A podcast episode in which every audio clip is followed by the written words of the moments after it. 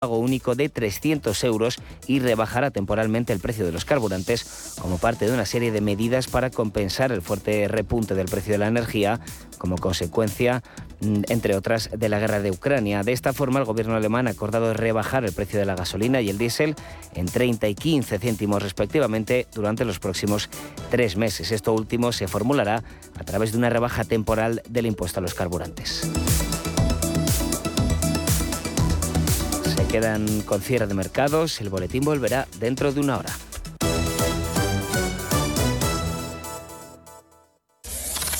Radio Intereconomía. Eres lo que escuchas.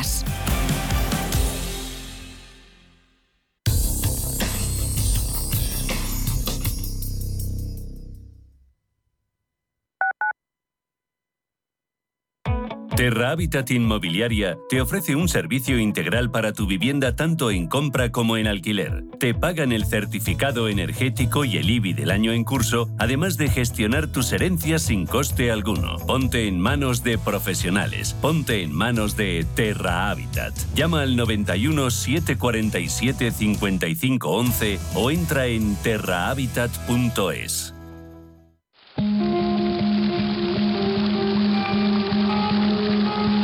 fuente de la vida. Un viaje a través de los siglos y la historia de la humanidad. La fuente de la vida. De lunes a viernes, de 12 a 12 y media de la noche, aquí, en Radio Intereconomía.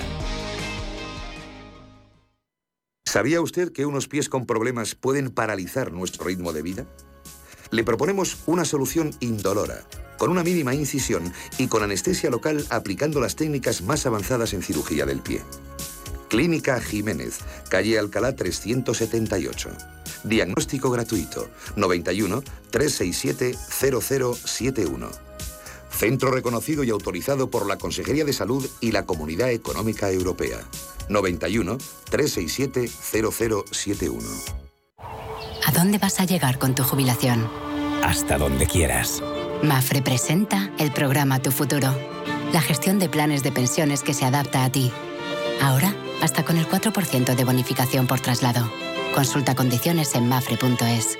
Mafre, empresa colaboradora con el programa Universo Mujer. La Hora de Miguel Ángel es un programa dedicado a la salud y la prevención de enfermedades. Con un lenguaje claro y sencillo, te explica cómo llevar una vida saludable. Todas las noches a la una y media de la madrugada en Radio Intereconomía. Sintonizan Radio Intereconomía.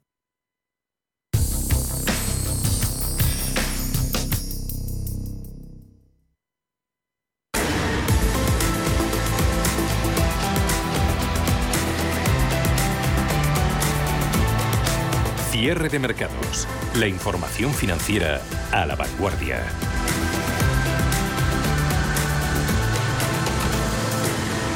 Bolsas europeas abrían en verde esta sesión, esta jornada de jueves tan diplomática, pero las compras se tornaron en ventas al mediodía. Acciones europeas que en general se han recuperado de las pérdidas acumuladas en el mes que llevamos de guerra ya que tras el gran sell-off inicial el mercado hizo ese traspaso de bonos a bolsa como instrumento de cobertura contra la inflación, pero esa creciente preocupación sobre la evolución de los tipos de interés y el impacto del conflicto sobre los precios de las commodities sigue empezando en el viejo continente con un Eurostox que va un 7% por debajo de su nivel de hace un año. Hoy con el permiso de la deuda está algo más ah, tranquilos son los bonos que a principios de la semana tenemos a los índices de nuevo girando a positivo. Hicieron una recuperación hace media horita cuando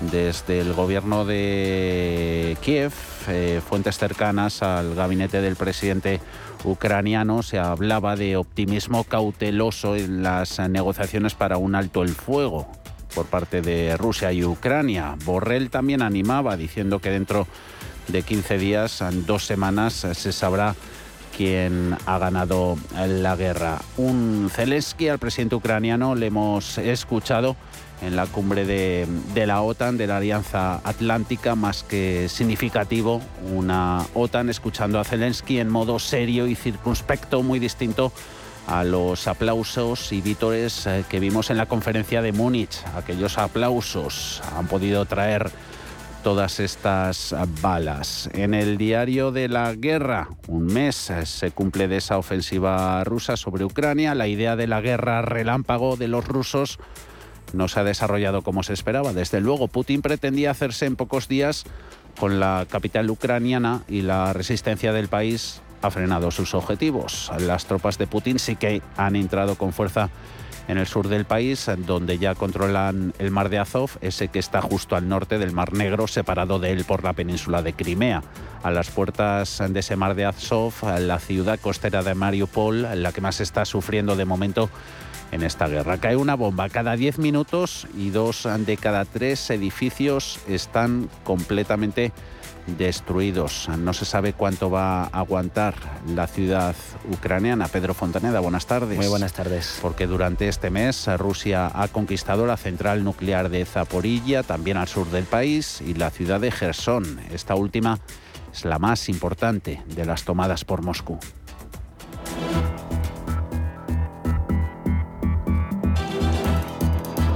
Diario de una guerra.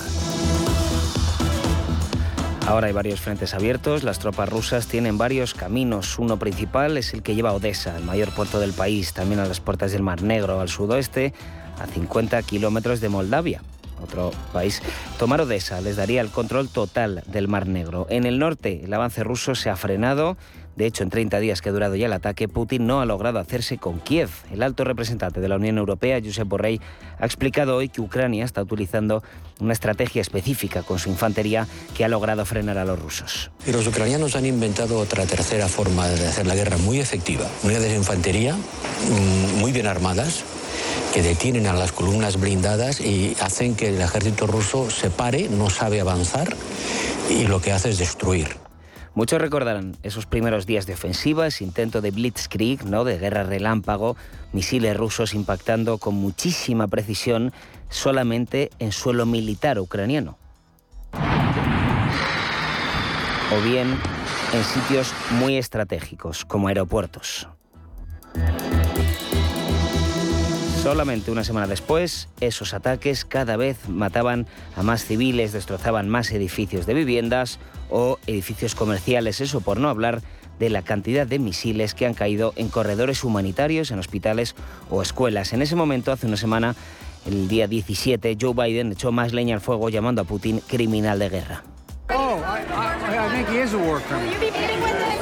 Posibles crímenes de guerra que sigue investigando la Corte Penal Internacional de la Haya pero ya puede seguir investigando. El problema es que Rusia ya no es un Estado miembro del tribunal, por lo que no se podría celebrar el juicio sin la presencia de Putin. Este tribunal no hace juicios sin la presencia del acusado. La única manera sería que el presidente ruso fuera detenido en un país miembro del tribunal, algo muy, muy, muy difícil. Según la ONU, han muerto ya unos 1.035 civiles en esta guerra, existen 3,5 millones de refugiados, aunque las cifras podrían ser más del doble y seguirán creciendo. Las conversaciones no han llegado a buen puerto hasta ahora, no existe acuerdo entre Rusia y Ucrania, aparte de la creación de varios corredores humanitarios. Luego, ambos países culpan al otro de querer boicotearlos. Esto ha dejado dos vías. Putin intentando buscar aliados fuertes como China, pero ha terminado aislada del mundo, sobre todo económicamente, y por el otro lado Zelensky visitando a todos y cada uno de sus aliados europeos, a todos los que puede, realizando videollamadas con sus parlamentos para pedir ayuda humanitaria y armamento. Como hoy, que ha pedido ayuda a la OTAN en estas tres cumbres, dice, veremos quién es amigo, quién es socio, quién se ha vencido y quién ha traicionado. La vida se puede proteger solo en la unidad, la libertad debe estar armada, dice Zelensky, refiriéndose a las reuniones de hoy de la OTAN, del G7, de la Comisión del Consejo Europeo. Perdón. Hoy se ha celebrado una cumbre extraordinaria en la OTAN, Bruselas, como decíamos, para ofrecer una imagen de unidad ante Rusia y ha asistido hasta Joe Biden a una cumbre en la que han aprobado el envío de cuatro nuevos batallones a los países limítrofes con Ucrania, Bulgaria, Rumanía, Eslovaquia y Hungría. Zelensky avisa del uso de bombas de fósforo por parte de Rusia aunque no aporta, no aporta pruebas de momento. El secretario general de la OTAN, Stoltenberg, ha avisado esta mañana del peligro de utilizar este tipo de armamento. Cualquier uso de armas químicas cambiaría la naturaleza del conflicto, supondría una violación manifiesta del derecho internacional y tendría consecuencias generalizadas y graves. También hoy a la salida de la reunión de la OTAN. Han hablado Pedro Sánchez, ha hablado Macron, está hablando en este momento, lo estamos viendo en las pantallas, ha hablado el canciller alemán Olaf Scholz. Todos seguirán apoyando y seguirán enviando más armas a Ucrania. Desde la Unión Europea también se muestra un apoyo importante.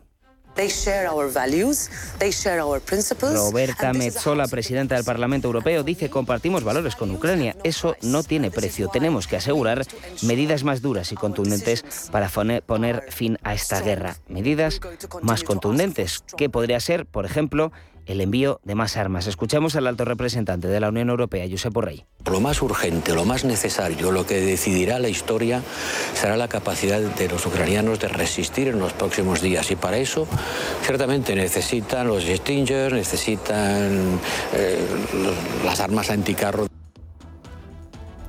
Porque esta guerra ha vuelto a poner en primera plana un debate llevamos mucho tiempo sin escuchar. El porcentaje del PIB que se utiliza para defensa y gasto militar. La OTAN recomienda ahora a sus países miembros que aumenten el gasto en defensa hasta como mínimo el 2%. Es interesante ver la gráfica de la media europea. El gasto en defensa de Europa ha ido disminuyendo desde el 4% de los años 60 hasta cerca del 1,5%, estamos hablando de una media, en el año 2021. Mañana sobre esta hora volveremos a hacer este diario de la guerra y también haremos un repaso del gasto militar de los países de la OTAN y de la Unión Europea para ver quién gasta más y quién gasta menos. Ya avanzo que solo uno de cada tres países de la OTAN dedica ese 2% del PIB a defensa.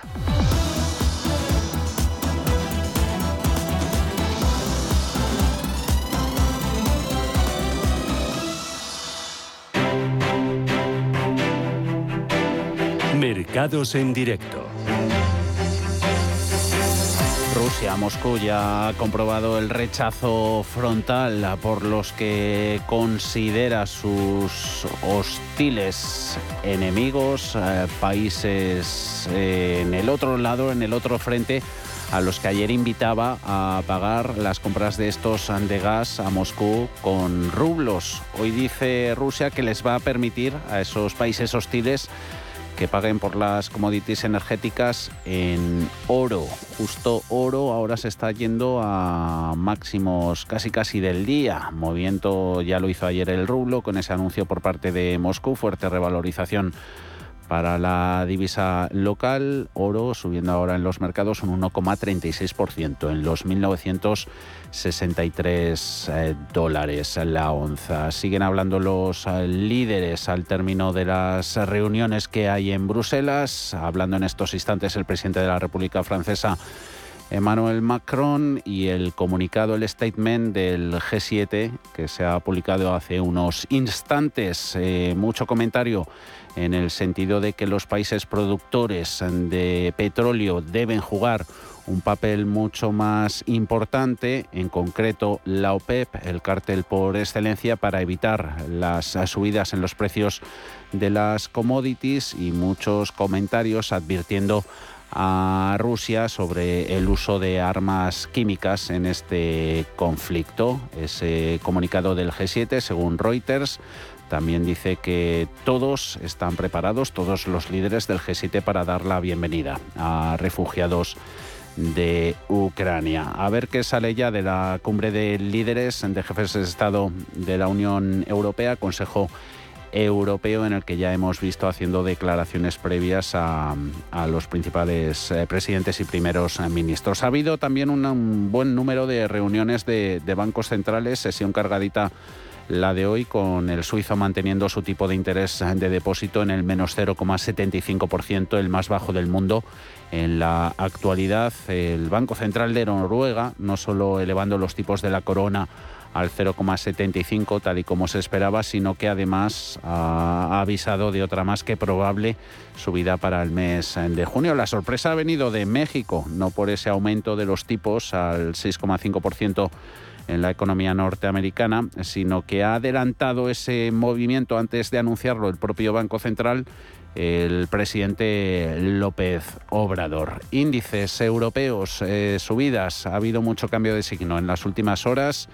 Se mantienen caídas en bolsa francesa 0,25, IBEX un 0,22, 8.310 puntos, DAX Etra un 0,06% de ganancias, 14.291. Invitaba al cambio de signo y al aumento de las compras en Wall Street eh, cuando escuchaban los mercados a Josep Borrell diciendo que habría solución, o mejor dicho, que se sabría quién habría ganado la guerra en 15 días y en dos semanas, y mercados que también aplaudían un poquito eh, lo que venía de Kiev, de fuentes cercanas al gabinete del presidente Zelensky, en el sentido de que ven un optimismo cauteloso en cuanto a la posibilidad de alcanzar un alto el fuego en esas conversaciones, esas negociaciones entre Rusia y Ucrania. Visión de mercado, hemos hablado hace un ratito en cierre de mercados con Georgina Sierra de Diverinvest. Sí es cierto que el mercado ha aceptado que el conflicto de Ucrania va a durar. Lo que no está claro es cuánto tiempo va a durar y sobre todo cuánto van a durar las consecuencias de, este conflicto. Es, importante tener en cuenta que a partir de cierta duración las consecuencias ya, ya, ya van a estar ahí, ¿no? y van a ser un poco, vamos a tener que lidiar con ellas. Y eso es lo que está, pensamos descontando el mercado, ¿no? que ahora ya dure un poco más, poco menos, eh, el, daño ya está hecho. Yo creo que eh, pensamos que es lo que están, lo están descontando los mercados. Hoy la jornada amanecía de nuevo con ventas de bonos, siguiendo la estela de los treasuries americanos de ayer. Cerraron en sus niveles más altos de rentabilidad desde 2019, curva americana que sigue en su nivel más plano en 15 años. Subida en el rendimiento del hasta el 2,33% del americano, Bund alemán 0,52, español en el 1,5%. 40. En divisas muy plano está el cruce eurodólar 1.1006 sin cambios tanto para dólar como para euro, pero sí que está subiendo dólar frente a otras divisas de referencia. Yen sigue con su depreciación y franco suizo, después de ese movimiento de la autoridad central helvética, casi casi alcanzando la paridad contra la moneda única. Ha habido citas, referencias económicas en Estados Unidos, pedidos de bienes duraderos han caído un 2,2%, muy por encima de las previsiones. Eh, peticiones semanales de subsidios por desempleo que han salido ligeramente mejor de lo esperado por el mercado. En commodities eh, tenemos subidas para oro del 1,38%, 1.964 dólares. Repetimos lo que decíamos hace unos minutos, que Moscú ahora ofrece a los países que le son hostiles a pagar esas compras de gas y de petróleo en el metal precioso. Ayer lo ofrecía ese intercambio en rublos. Precio del petróleo cayendo un 2,6% en 112,03. Y en el consultorio a partir de las 6 de la tarde, hoy estarán con nosotros Nicolás López de Singular Bank y Gerardo Ortega desde Trader Secrets y CMC Markets.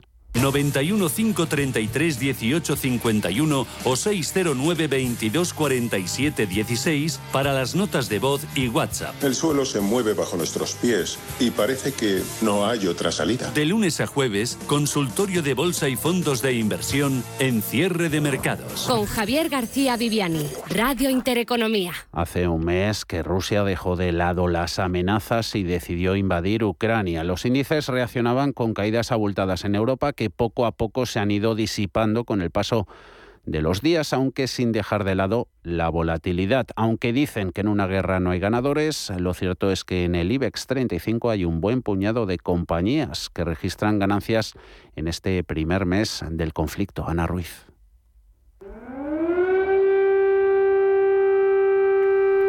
Se cumple un mes desde la madrugada en el que todos abríamos los ojos con una noticia en nuestros teléfonos. Había comenzado la invasión rusa en Ucrania y las bolsas se desplomaban en una sesión con fuertes movimientos a la baja en todos los índices europeos.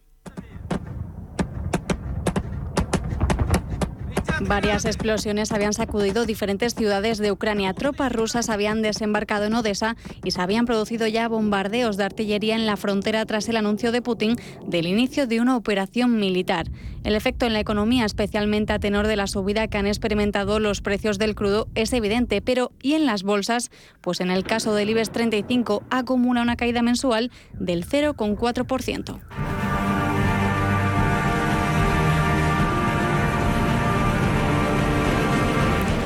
Ayer, tan solo un día después de que el IBEX 35 recuperara los niveles previos a la guerra, las ventas volvían a imponerse. Sin embargo, cuando se analizan los valores que componen el selectivo, hay 16 compañías que acumulan pérdidas desde que comenzó el conflicto. La empresa que lidera las alzas en el selectivo español es Farmamar, junto a Solaria, que sube un 30% desde que se inició el conflicto en Ucrania. De hecho, el ímpetu y el deseo que tiene la Unión Europea de cortar la financiación a Putin está haciendo que incrementen las inversiones extraordinarias en el sector de las renovables para cortar la dependencia energética. Por eso, no sorprende que en este grupo de valores que suben haya valores como Acciona o Siemens Gamesa, ACS, Arcelor, Fluidra o las energéticas también compartían ganancias en el mes.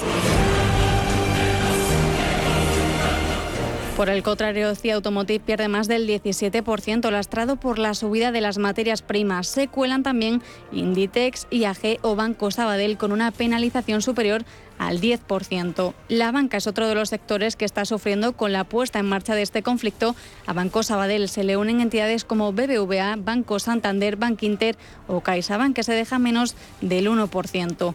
La factura que la guerra de Ucrania está pasando a las cotizadas españolas es en general y por ahora bastante limitada, menos aún en los valores de pequeña capitalización. El IBEX Small Cap se revaloriza un 3,5% desde el inicio de la invasión el pasado 24 de febrero de frutos de su EAFI homónima. Estamos en un momento de mercado en el que eh, parece mm, que, la guerra ya, ya está asimilada, ¿no? que ya ha pasado un poco, un poco atrás. Eh, de hecho, eh, si vemos los comportamientos de los índices en Europa, tan solo han bajado un, en torno a un 3% y por contra en Estados Unidos han subido desde que pues empezó el conflicto. ¿no? Un mes después de la invasión, las bolsas europeas continúan sin recuperar los niveles previos al conflicto. En las últimas cuatro semanas, las caídas oscilan entre el 6,4% del MIB y el 0,5% del índice británico. La dependencia bancaria y la mayor exposición de algunas de las entidades a la economía rusa, por ejemplo, Unicredit cifra su exposición a los 7.400 millones, explican el peor desempeño de la bolsa transalpina. En el DAX, la mitad de los 30 valores cotizan en positivo, con Bayer a la cabeza de los avances o en el Eurostox 50. Sin embargo, solo 12 valores siguen con ganancias en el mes. Por último, en Estados Unidos, las cotizadas de crecimiento son la opción de menos riesgo en el último mes. El Nasdaq suma un 7,9%. No ha estado cerrada la bolsa de Moscú todo este mes, pero casi casi. Hoy la intervención del gobierno ruso para sujetarla ha ayudado a impulsar las acciones en su primer día de negociación después del cierre del mercado de valores más largo desde la desintegración de la Unión Soviética. La Bolsa de Moscú ha reanudado hoy la negociación de forma reducida a cuatro horas y en 33 de los 50 valores que cotizan en el índice de referencia MOEX ha finalizado con una subida del 4,4% después de abrir con un rebote superior al 10%. El parque moscovita se ha visto obligado a cerrar el 28 de febrero tras registrar desplomes de más del 30% por las sanciones impuestas por Occidente. Los reguladores rusos han prohibido la venta en corto de acciones, lo que se suma a una restricción anterior sobre la salida de extranjeros de las acciones locales. También han dicho que su fondo soberano intervendría y apuntalaría el mercado de valores con hasta 10.000 millones de dólares. Eh, ayer miércoles el presidente Vladimir Putin ah, detuvo el hundimiento del rublo al exigir pago en moneda local a las naciones hostiles por las compras de gas natural. Con todas estas restricciones, los analistas sostienen que ha sido una reapertura adulterada. Roberto Ruiz Scholtes, director de estrategia de UBS. Es una reapertura parcial. Eh, desde que se cerró, el rublo ha caído con, mucha fuerza eh, y es, una bolsa que ahora mismo da la sensación de estar medio intervenida. las, acciones y los bonos rusos han sido expulsados de los índices de, referencia, por lo tanto la participación de los inversores extranjeros va a ser absolutamente marginal. No, no parece que sea representativo de qué puede estar pasando dentro de Rusia en su economía o en sus empresas desde que el mercado local operó por última vez el 25 de febrero. Estados Unidos y Europa han impuesto severas sanciones a Rusia, desde eh, el bloqueo al acceso a las reservas extranjeras hasta eh, al sistema de mensajería bancaria SWIFT. Los expertos dicen que es demasiado pronto para decir si esta recuperación del mercado ruso puede continuar. Lucas Maruri, gestor y analista de renta variable en GESConsul. Yo creo que sí pueden continuar pero eh, el, factor en el que se van a apoyar esas subidas va a ser la intervención del gobierno ruso, que va a estar adoptando medidas para evitar nuevos desplomes y de alguna forma mantener la confianza en el, mercado de valores rusos. Pero em, yo personalmente no creo que sea una buena idea eh, para un inversor ruso meterse en una bolsa que va a estar eh, artificialmente intervenida eh, creo que es mucho más lógico eh, invertir en mercados libres en los que realmente lo que hace, lo que determina la evolución de los precios son los fundamentales. Entre las acciones rusas que más han subido hoy se encuentran a la compañía petrolera Lukoil y el gigante del gas Gazprom mientras que Aeroflot se ha desplomado junto con Mobile Telesystem. Otras grandes petroleras eh, también han obtenido buenos resultados, ya que el crudo ha, subido más de un 20% desde que el mercado ruso estuvo abierto por última vez a finales de febrero. Los oligarcas eh, se han hecho hoy más ricos con la reapertura de la bolsa de Moscú. Han sumado 8.300 millones de dólares. Hay que tener en cuenta que la mayor parte de las compañías eh, cotizadas rusas son compañías de, materias primas, eh, productores de gas, de petróleo, productores incluso de fertilizantes siempre hay eh, oligarcas que controlan eh, porcentajes importantes de estas compañías. Obviamente estos señores son los grandes beneficiados de una subida de hoy, pero también han sido los grandes perjudicados desde que la bolsa rusa empezó eh, a caer con respecto al inicio del conflicto. Estados Unidos ha calificado de farsa la escalada de hoy en la bolsa de Moscú y acusa al Kremlin de apuntalar artificialmente las acciones, unas acciones que por cierto han sido expulsadas de los índices MSCI ampliamente seguidos por los gestores, aislando a Rusia de un gran segmento de la industria de los fondos de inversión.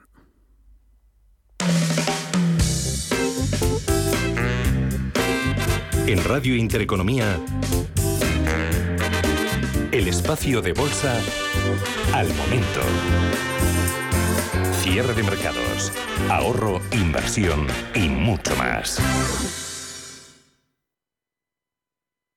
Hoy en día encontrar la herramienta que pueda resistir el paso del tiempo es fundamental en la renta fija. Es por eso que MFS Investment Management adopta un enfoque Active 360. Visite mfs.com barra Active 360. ¿Necesitas saber el valor de tu empresa? ¿Necesitas una valoración reconocida, solvente y de calidad para negociar con eficacia una compra o venta? ¿La necesitas para acreditar su valor ante terceros? ST Sociedad de Tasación, entidad homologada por el Banco de España, es tu mejor opción. Visítanos en stvaloratuempresa.es. Prudencia, constancia, equilibrio y flexibilidad. Valores imprescindibles para una buena inversión. Gama de fondos Dunas Valor la gestión independiente que sabe cómo proteger al máximo su inversión en el mar financiero. Información publicitaria de productos financieros. Consultar la información legal en nuestra web dunascapital.com. ¿Estás harto de bajas rentabilidades? ¿No quieres seguir pagando altas comisiones a tu banco o gestora? Finicens es la solución perfecta para gestionar tu patrimonio. Traspasa tus fondos de inversión a Finicens y podrás obtener una mayor rentabilidad. Infórmate en el 910-483-004 y en finicens.com. Finicens, especialistas en inversión indexada. Viajes, destinos, cultura, gastronomía hacen diferente a cada viajero. Recorre el mundo cada semana con nuestro programa de viajes Clase Business. Descubre los mejores destinos de lujo y experiencias exclusivas de una manera diferente. Cada sábado de 12 a 1 del mediodía, escucha Clase Business con Elena Fraile en Radio Intereconomía. ¿Qué tipo de piel tienes? ¿Te la cuidas? ¿Te proteges del sol? ¿Se te cae el pelo o se te hinchan las piernas? ¿Qué perfume puedes regalar? Deja de buscar en internet respuestas confusas porque ahora en Belleza Capital estarás enterado de todo esto y mucho más. Los sábados de 11 a 12 de la mañana en Radio Intereconomía con Katia Rocha. En Radio Intereconomía los mejores expertos. La más completa información financiera. Los datos de la jornada. El espacio de bolsa al momento. Cierre de mercados. El paraíso financiero.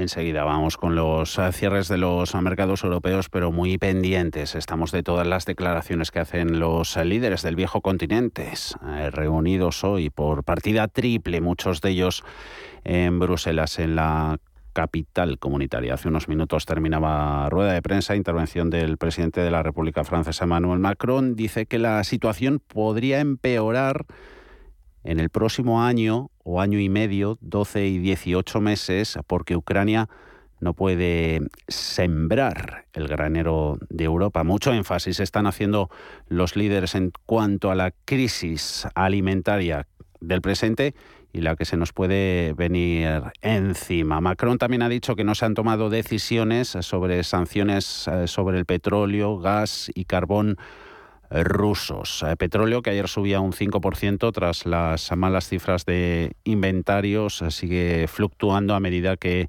los inversores, aparece más los inversores que los líderes políticos siguen evaluando las amenazas al suministro derivadas de la guerra de Ucrania con esa mirada puesta en la visita de Biden a Europa y la consiguiente adopción, que todavía está por ver, de nuevas sanciones a Rusia, porque la Casa Blanca y la Unión Europea siguen en esos trámites de alcanzar un acuerdo que se recorte por el cual esa dependencia de la región de la energía rusa y está previsto que inicialmente se centren en el gas natural, pero de momento sigue sin salir nada al respecto, a pesar de que muchos compradores, especialmente europeos, han dejado de adquirir petróleo ruso. Se sigue insistiendo en que hay refinerías chinas e indias que están comprando crudo ruso a más que módicos eh, precios. Gas natural europeo, y lo teníamos eh, subiendo tras ese anuncio de Putin de exigir el pago en rublos para los países considerados hostiles. Ese anuncio fue ayer, otro ha hecho al respecto hace unos minutos, diciendo a esos países hostiles que también pueden pagar por los productos energéticos en oro onza, subiendo más de un 1,30% después de estas declaraciones del presidente ruso. Sigue sin haber unidad en el seno de la Unión Europea en cuanto a si se deben establecer nuevas sanciones o endurecer las ya existentes y hay división en el bloque en cuanto a las medidas a tomar respecto a la importación de energía, que es la mayor fuente de ingresos rusa, especialmente por parte de Alemania, que es particularmente dependiente. Así que todo esto pues sigue moviendo a los mercados, los europeos, bolsa española ya ha cerrado. IG patrocina el cierre del IBEX. Y lo ha hecho en los 8.305 puntos, perdiendo un 0,28%. Máximo del día lo tocaba en 8.380, el mínimo en los 8.274. Acompañan a IBEX en las caídas. Eh, mercado vecino francés pierde el CAC un 0,39 Abajo DAX un ligero 0,07%, 14.273 eh, puntos por sectores que antes no lo repasamos, eh, sobre todo los peores bancos, BNP Paribas, Santander, ING a la cabeza de los descensos en Eurostox, eh, mejores sectoriales hoy defensivos, tienen todo ese corte, las químicas y también utilities, Air Linde o Enel entre los mejores valores del paneuropeo. En el IBEX han sido las mayores subidas las de Naturgy, más de un 3, eh, le comandan Red Eléctrica un 2,27 y ganan también más de dos puntos Farmamar y Almiral. En el lado de las pérdidas, 15 valores en rojo, las más abultadas, 2,5 Grifols, Santander un 2,12, 3 euros con 0,6 y Fluidra abajo un 2% hasta 26,85 euros.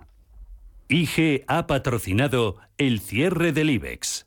Si mantienes la cabeza en su sitio, cuando a tu alrededor todos la pierden, si crees en ti mismo cuando otros dudan, el mundo del trading es tuyo.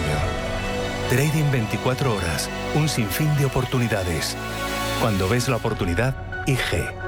Todas las operaciones conllevan riesgo. 76% de las cuentas de inversores minoristas pierden dinero en la negociación de CFD con este proveedor. Debe considerar si comprende el funcionamiento de los CFD y si puede permitirse asumir un riesgo elevado de perder su dinero. Y tras el cierre, como siempre, toca echar un vistazo a los gráficos. Buscamos anapistas técnicas sobre valor y sobre índice. Hoy, ¿qué te han comentado? Pues hoy hemos hablado con Javier Echeverría de Daico Market y hoy nos hablaba del índice de Arabia Saudí, el Tadabul All en su opinión, no le puede ir mal. Ya a primeros de año nos contaban que tendría una recuperación importante cuando estaba en 12.290 puntos y ahora cotiza en máximos históricos en 12.946. Evidentemente no os voy a decir que entréis en máximos históricos a ojos cerrados porque el precio está moviéndose muy fuerte, pero sí vamos a buscarle un posible rebote en esos 12.400 eh, puntos donde sí que podría llegar y tenemos que consolidar ese rebote.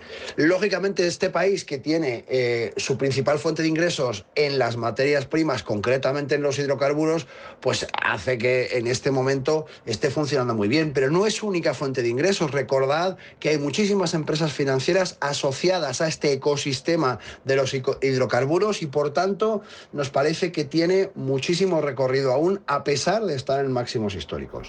En cuanto a valor, nos recomienda uno un tanto peculiar. Es una empresa que cotiza en el Nasdaq, un marketplace que se dedica a vender obras hechas a mano, vintage o de artesanía local. Está por todo el mundo, con sede en Nueva York y se llama Etsy. La empresa que ha tenido casi un 50% de pérdidas en lo que va de año, creen que ha llegado al punto exacto donde puede darse la vuelta está generando un canal lateral, está cotizando actualmente en 142,47 y eh, superando los 146 rompería una resistencia de ese canal lateral, lo cual nos parece muy interesante. En concreto es una compañía que tiene un PER de 42,35, un BPA de 3,36 y una beta de 1,68.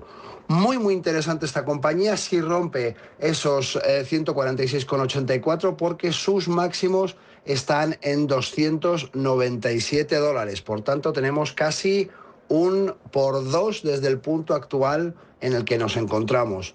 Eh, vigilad bien esta compañía. A mí me parece muy interesante. De momento cotiza con caídas del 1,4% en los 140,46 dólares por acción.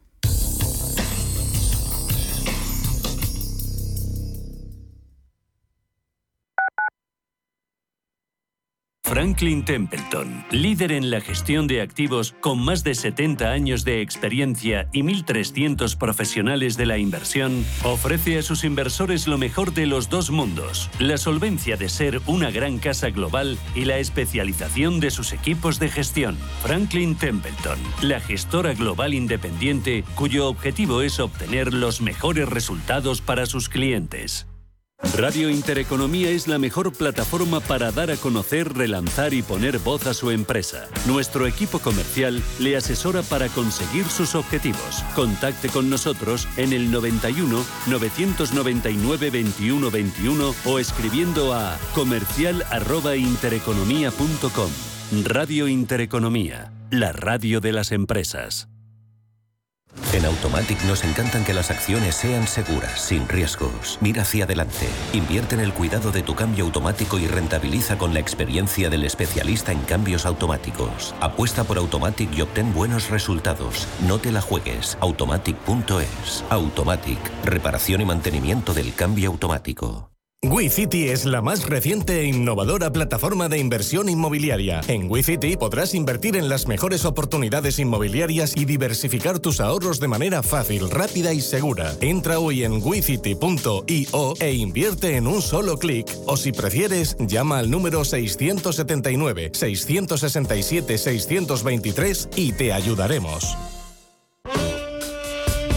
Los domingos de 12 a 12 y media de la noche, Diálogos en Familia, en Radio Intereconomía. ¿Qué tal amigos? ¿Cómo están? Les saluda Fernando Díaz Sarmiento. Hoy nos acercamos al universo fascinante de la educación, de la familia. Son nuestros diálogos en familia. Diálogos en Familia. Os esperamos.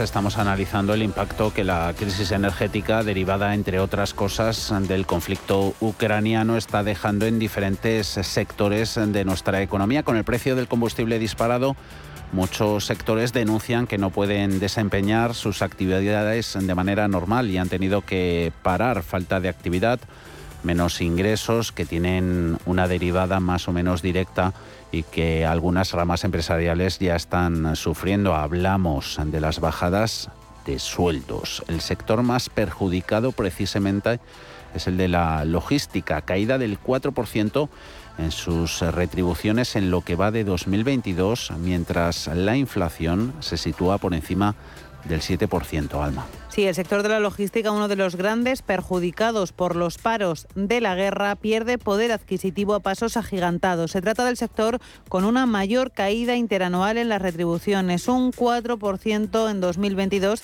si comparamos con el año pasado, que se suma a la caída del 2% en 2021 frente al año 2020. Son datos de la guía que la consultora de selección de personal JAIS ha elaborado sobre tendencias en el mercado laboral de este año. Y es que este sector viene enfrentándose a problemas ya desde hace tiempo. El año pasado el sector ya alertaba de problemas de funcionamiento vinculados a la crisis en la cadena de suministro, que ya se empezaron a trasladar a sueldos. El problema actual, explica Abel Alonso, experto en logística de AIS, viene de lejos pero ya era algo previo a toda la situación más reciente con, la guerra de Ucrania. La, tasa de inflación en los combustibles venía subiendo durante varios meses ya de una forma muy directa. Es decir, al final, es verdad que previamente a Navidad ya hubo una negociación entre la patronal y, y el gobierno previa a una posibilidad o amenaza de huelga que parece ya haber acercado posturas, pero no es una realidad que se haya finalmente materializado. Aquí lo que hay son muchas diferencias entre un tipo de perfil y otro dentro del sector logístico. Las posiciones menos profesionalizadas, como por ejemplo perfiles de operarios o comerciales, han visto paralizada su actividad durante un gran periodo de tiempo debido a la pandemia y de ahí las bajadas más acusadas en sus retribuciones. Los perfiles relacionados con el e-commerce, sin embargo, no se han visto perjudicados. De hecho, son los más cotizados porque hay pocos perfiles especializados. Incluso se están produciendo en este caso no bajadas, sino subidas de sueldo. El incremento en la demanda de perfiles eh, ligados al mundo de, la venta e-commerce, lógicamente conlleva un incremento salarial por, por demanda y por también falta de profesionales vaya que vengan ya directamente con una experiencia previa en el, en el mundo de la venta online, o en la, mejor dicho, en la logística ligada al mundo de e-commerce. Dentro del e-commerce, el perfil más solicitado es el de director de compras debido a la escasez de suministros global. Con el escenario actual, nos dicen desde JAIS, es cada vez más importante la gestión de compras, la eficiencia en esta parte de la cadena de valor y la prospección de nuevos proveedores en todo el mundo. Pues un poco la tendencia que ya venía de los últimos años. Ya se era una tendencia real la necesidad de ligar o conectar, mejor dicho, el mundo logístico con la venta online, la venta a través del canal e-commerce. Esto se ha incrementado directamente y de una forma muy exponencial debido a, la crisis del COVID, donde eh, la gran mayoría de profesionales pues, se, han volcado, han afianzado su, canal online como gran método de ventas. Lógicamente, la parte de distribución va ligado a ese canal. Entonces, la realidad es que la demanda de los perfiles con una experiencia que aúne logística y canal e-commerce es cada día mayor y eso repercute también en las necesidades de eh, atraer a candidatos con mayores franjas salariales. ¿Y qué va a pasar de cara al futuro? En estos momentos nos dicen desde Jais todavía es pronto para aventurarnos y adivinar cómo irán los salarios durante el resto de 2022, ya que la incerteza es máxima. Pero sí que podemos decir que hasta que no haya un cambio importante a nivel impositivo sobre los combustibles, el sector en principio no va a hacer movimientos de salarios y menos al alza. Para la elaboración de la guía JAIS 2022 se han analizado 2.844 respuestas 1.228 respuestas en la encuesta para empresas, la otra para profesionales. Las empresas se realizaron entre octubre y noviembre de 2021. Por lo tanto, una vez se analice el impacto de la guerra sobre los sueldos, este puede ser aún mayor para un sector tocado.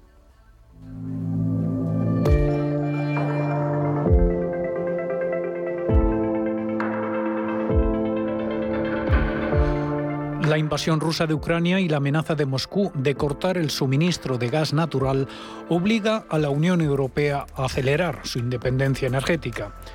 Una tarea nada fácil, ya que el gas ruso cubre alrededor de un tercio del consumo del viejo continente y las reservas de gas en Europa están en mínimos históricos.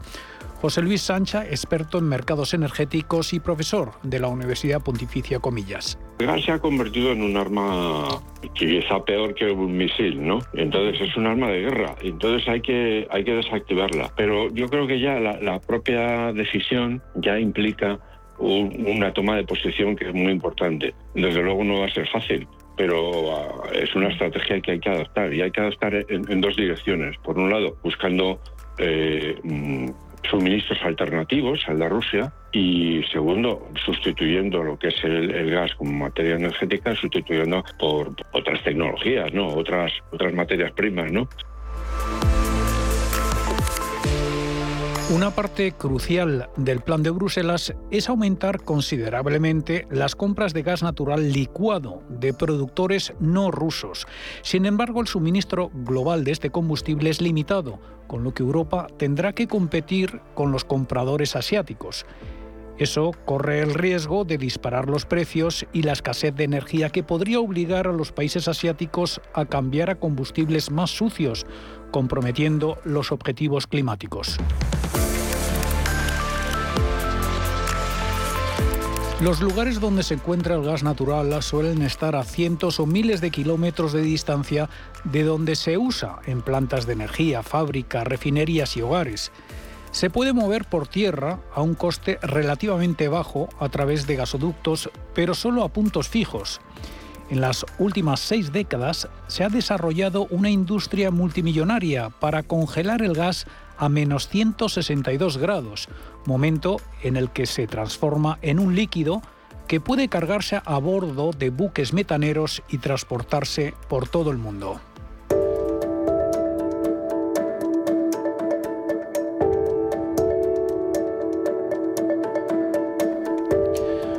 Un nuevo yacimiento de gas natural puede ponerse en explotación en cuestión de semanas, pero se necesitan varios años para obtener las licencias, los contratos de terrenos y miles de millones de dólares en financiación para construir una nueva planta para licuar gas natural o una terminal regasificadora de importación para recibirlo y convertir el GNL de nuevo en gas. La fabricación de camiones cisterna especializados también requiere tiempo y una gran inversión. Así, a corto plazo, el mundo está limitado a la infraestructura ya existente. Según la Unión Internacional de Gas, solo existen unas cuatro docenas de plantas de gas natural licuado y 150 terminales de importación repartidas por todo el mundo. Actualmente, las naciones europeas están importando alrededor de 80 millones de toneladas de gas natural licuado por año. A su capacidad máxima pueden importar un total combinado de 145 millones de toneladas, lo que significa que hay capacidad disponible para alrededor de 65 millones de toneladas adicionales. Por lo tanto, incluso a capacidad máxima, las importaciones de gas natural licuado solo cubrirían la mitad del gas ruso. Además, la Unión Europea tendría que reconfigurar las rutas de los gasoductos y construir interconexiones para transportar el gas desde las terminales costeras hasta los centros de demanda en el interior del continente.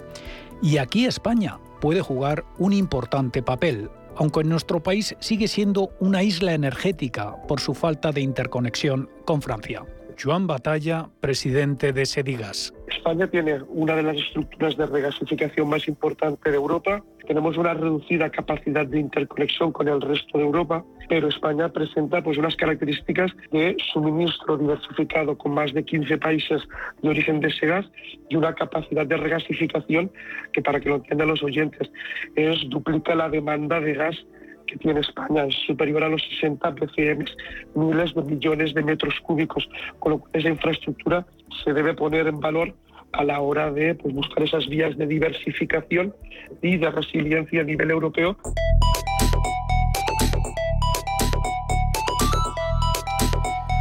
Francia, que se ha resistido durante mucho tiempo a la construcción de un gasoducto interpirenaico, parece estar ahora dispuesta a discutir la viabilidad del llamado oleoducto MidCat, según dice Jean-Michel Casa, embajador de Francia en Madrid.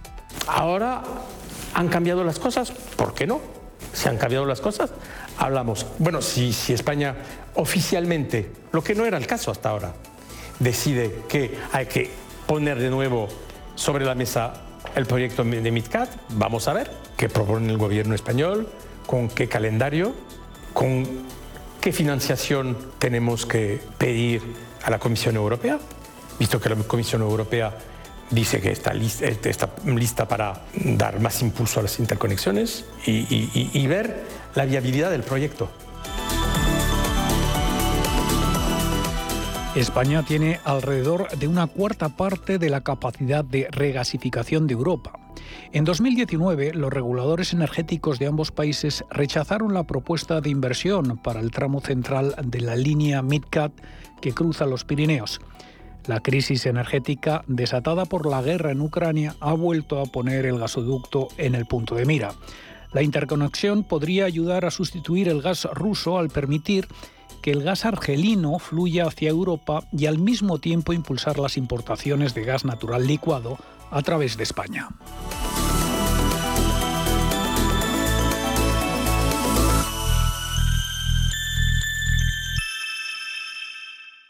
Más es contar con la calidad y garantía que da un banco especializado en servicios de ahorro e inversión. Mucho más es además poder domiciliar tu nómina y tus pagos, disponer de tarjeta en tu cartera o en tu móvil y realizar cómodamente transferencias nacionales e internacionales. Todo desde la misma cuenta.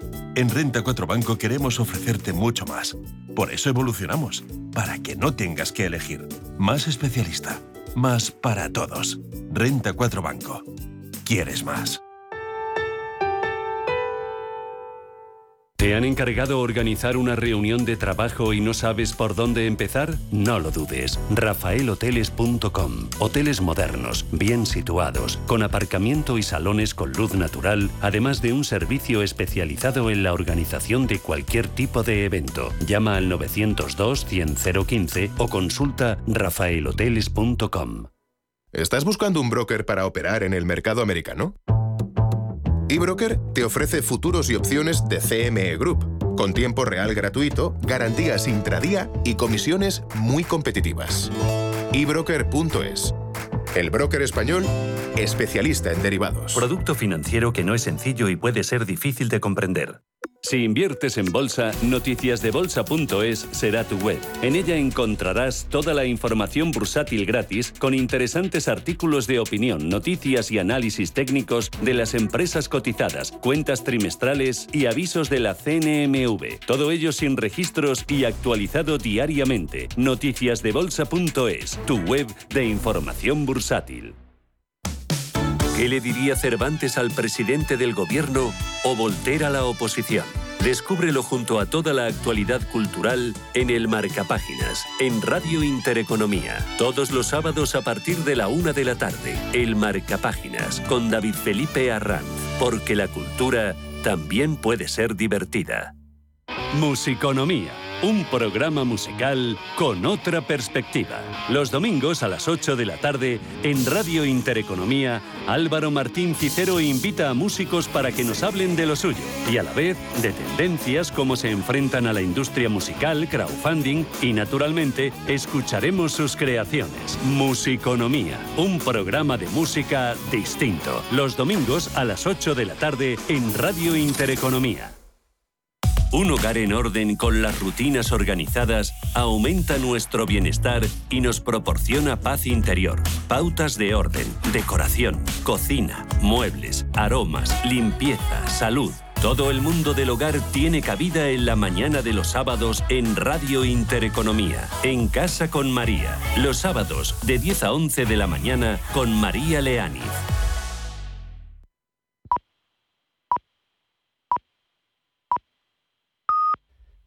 Son las 6 de la